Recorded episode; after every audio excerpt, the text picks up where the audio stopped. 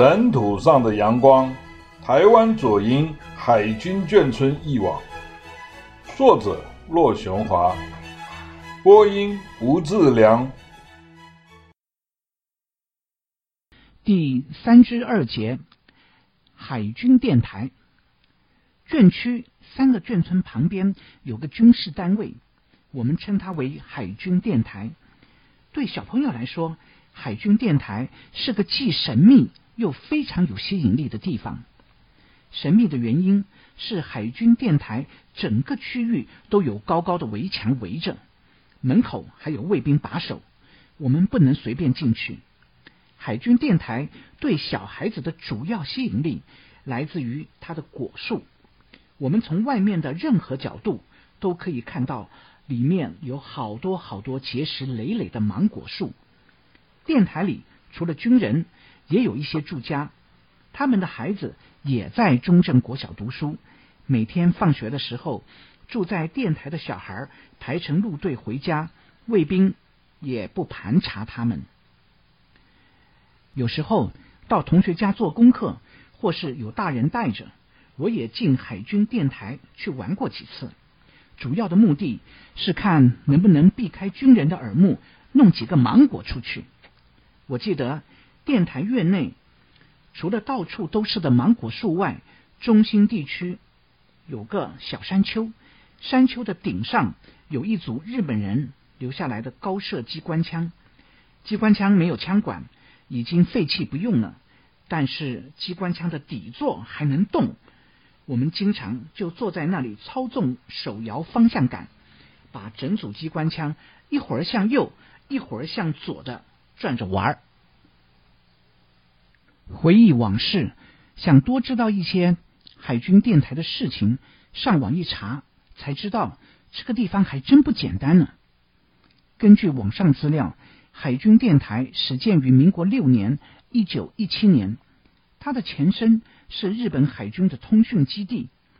二战时，日军利用这个偏僻的基地，对南太平洋的所有海军部队进行电讯加密、转发和控制的任务。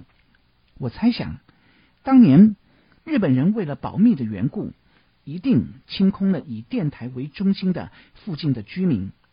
光复后，台湾海军接收了整个军事区域，因此电台周围的安全地带才成为三个眷村和中正国小的土地来源。看了资料，我也才明白，电台内六层楼高的小山丘其实是一个中空的大碉堡，碉堡内是机密的情报中心。山丘上厚厚的泥土，原来是碉堡的保护层。光复后，海军电台的军事功能丧失了，但它单独位于遥远的乡下，正好可供海军当局来审讯政治犯。我小时候在电台里游玩的时候，其实正是海军白色恐怖的时期。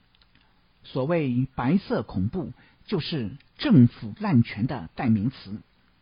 台湾戒严时期。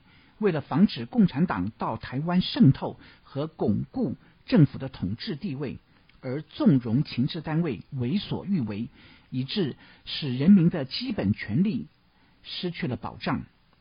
白色恐怖之所以恐怖，在于防卫过当，害得许多无辜的人莫名其妙的触犯了当局的禁忌，而被牵连入罪。据了解，海军的白色恐怖。起源于撤退时，闽系海军人员大量投降，以致遗留下来的闽系人员不被信任，而遭到大规模的整肃。海军电台就是当年审讯政治嫌疑犯的海军凤山招待所。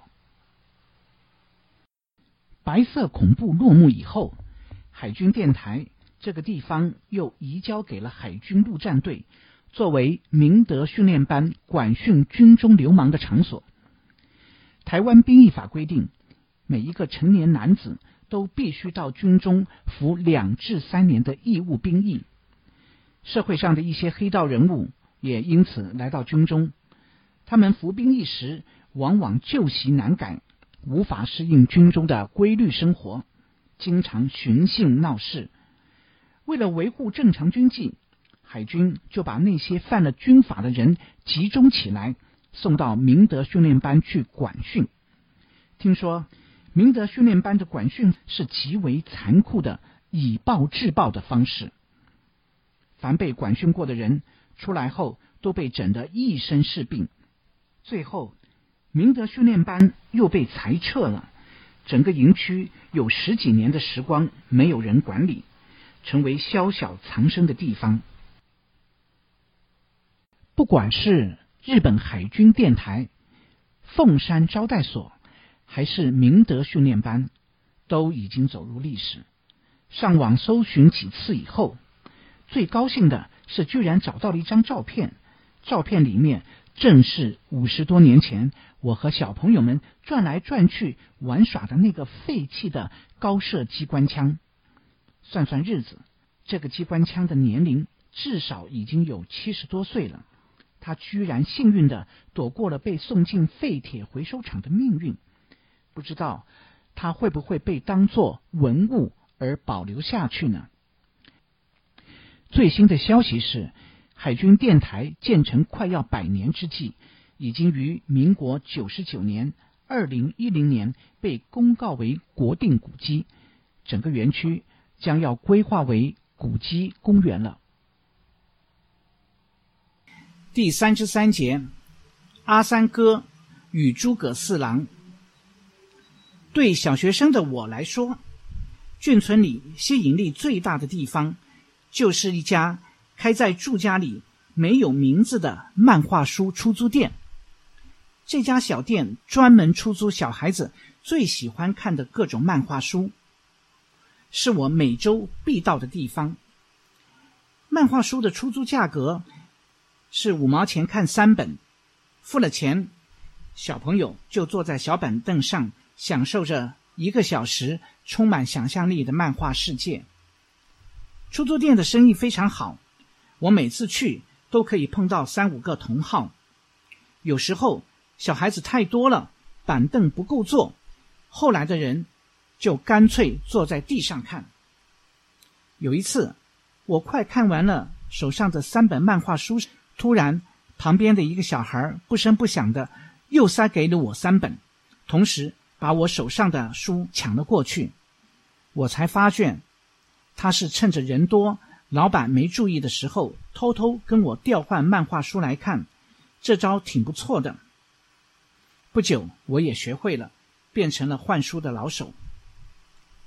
当年最流行的漫画书是《台湾漫画周刊》，其他的还有《东方少年》《模范少年》《漫画大王》《良友》等儿童刊物。其中最重要的漫画人物是叶宏甲画的。诸葛四郎与真平一系列的漫画，大战魔鬼党、决战黑蛇团、大战双甲面等连环漫画都是小朋友们的最爱。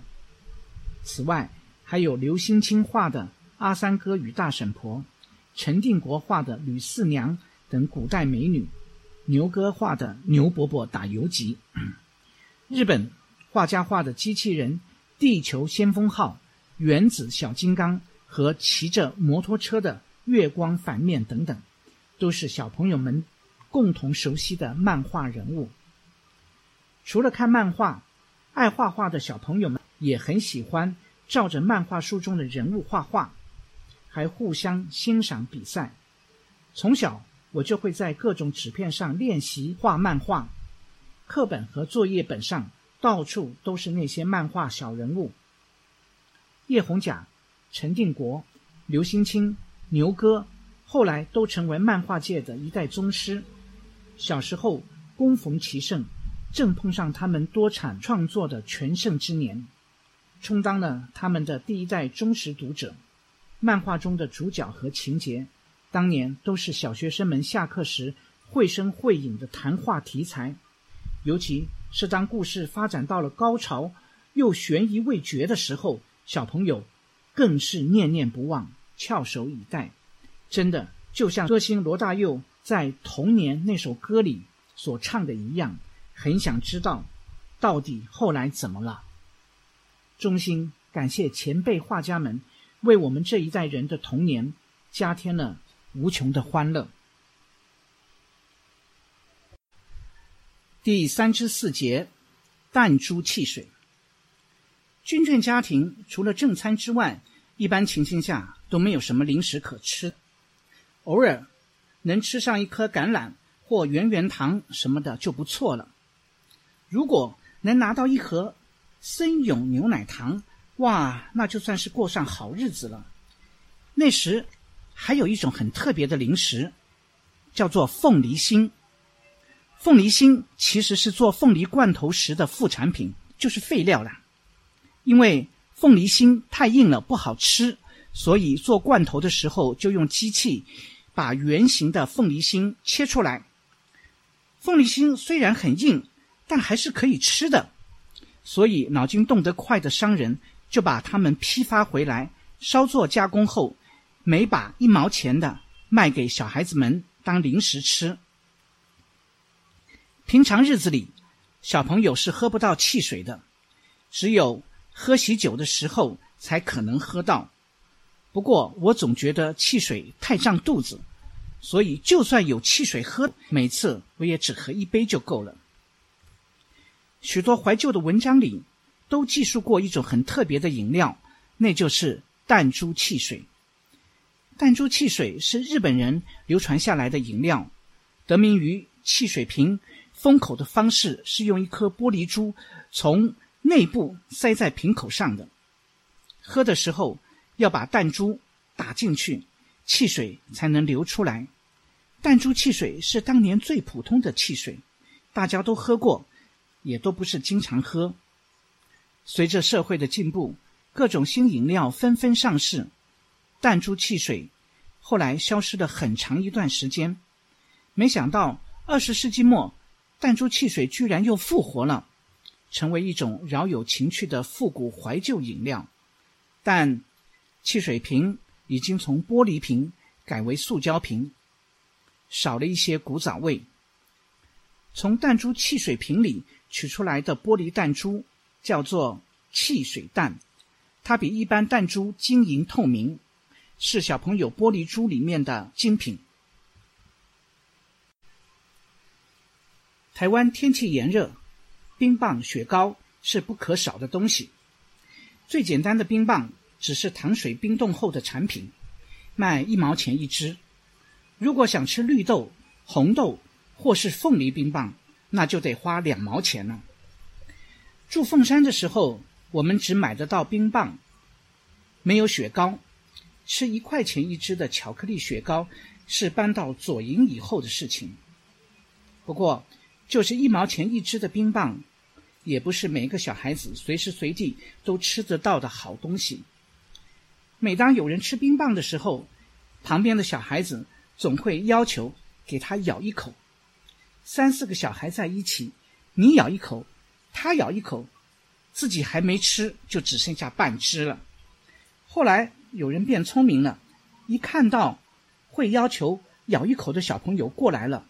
先赶紧用舌头把冰棒从上到下舔上一遍口水，然后说：“我全部都舔过了，不能给你咬一口了。”这招大部分时间还算管用，但还是会碰到死皮赖脸的家伙，厚着脸皮说：“没关系，没关系，舔过了也没关系，就给我咬一口嘛。”小气鬼碰到了赖皮鬼，再不甘心也只好给他咬一口啦。有一天，跟班上的同学朱定华路过工协新村的菜市场，他突然问我想不想吃番茄。还没等我回答，他就接着说：“你等我一下。”他就在一堆番茄前蹲了下来，好像是在看人家做买卖的样子。我呆呆地站在他身后，还没弄清楚情况。不一会儿，朱定华的屁股底下像母鸡下蛋似的，咚咚咚。滚出了一个番茄，我赶紧去捡起来。再等一会儿，又滚出了一个番茄。就这样，我们混到了两个番茄。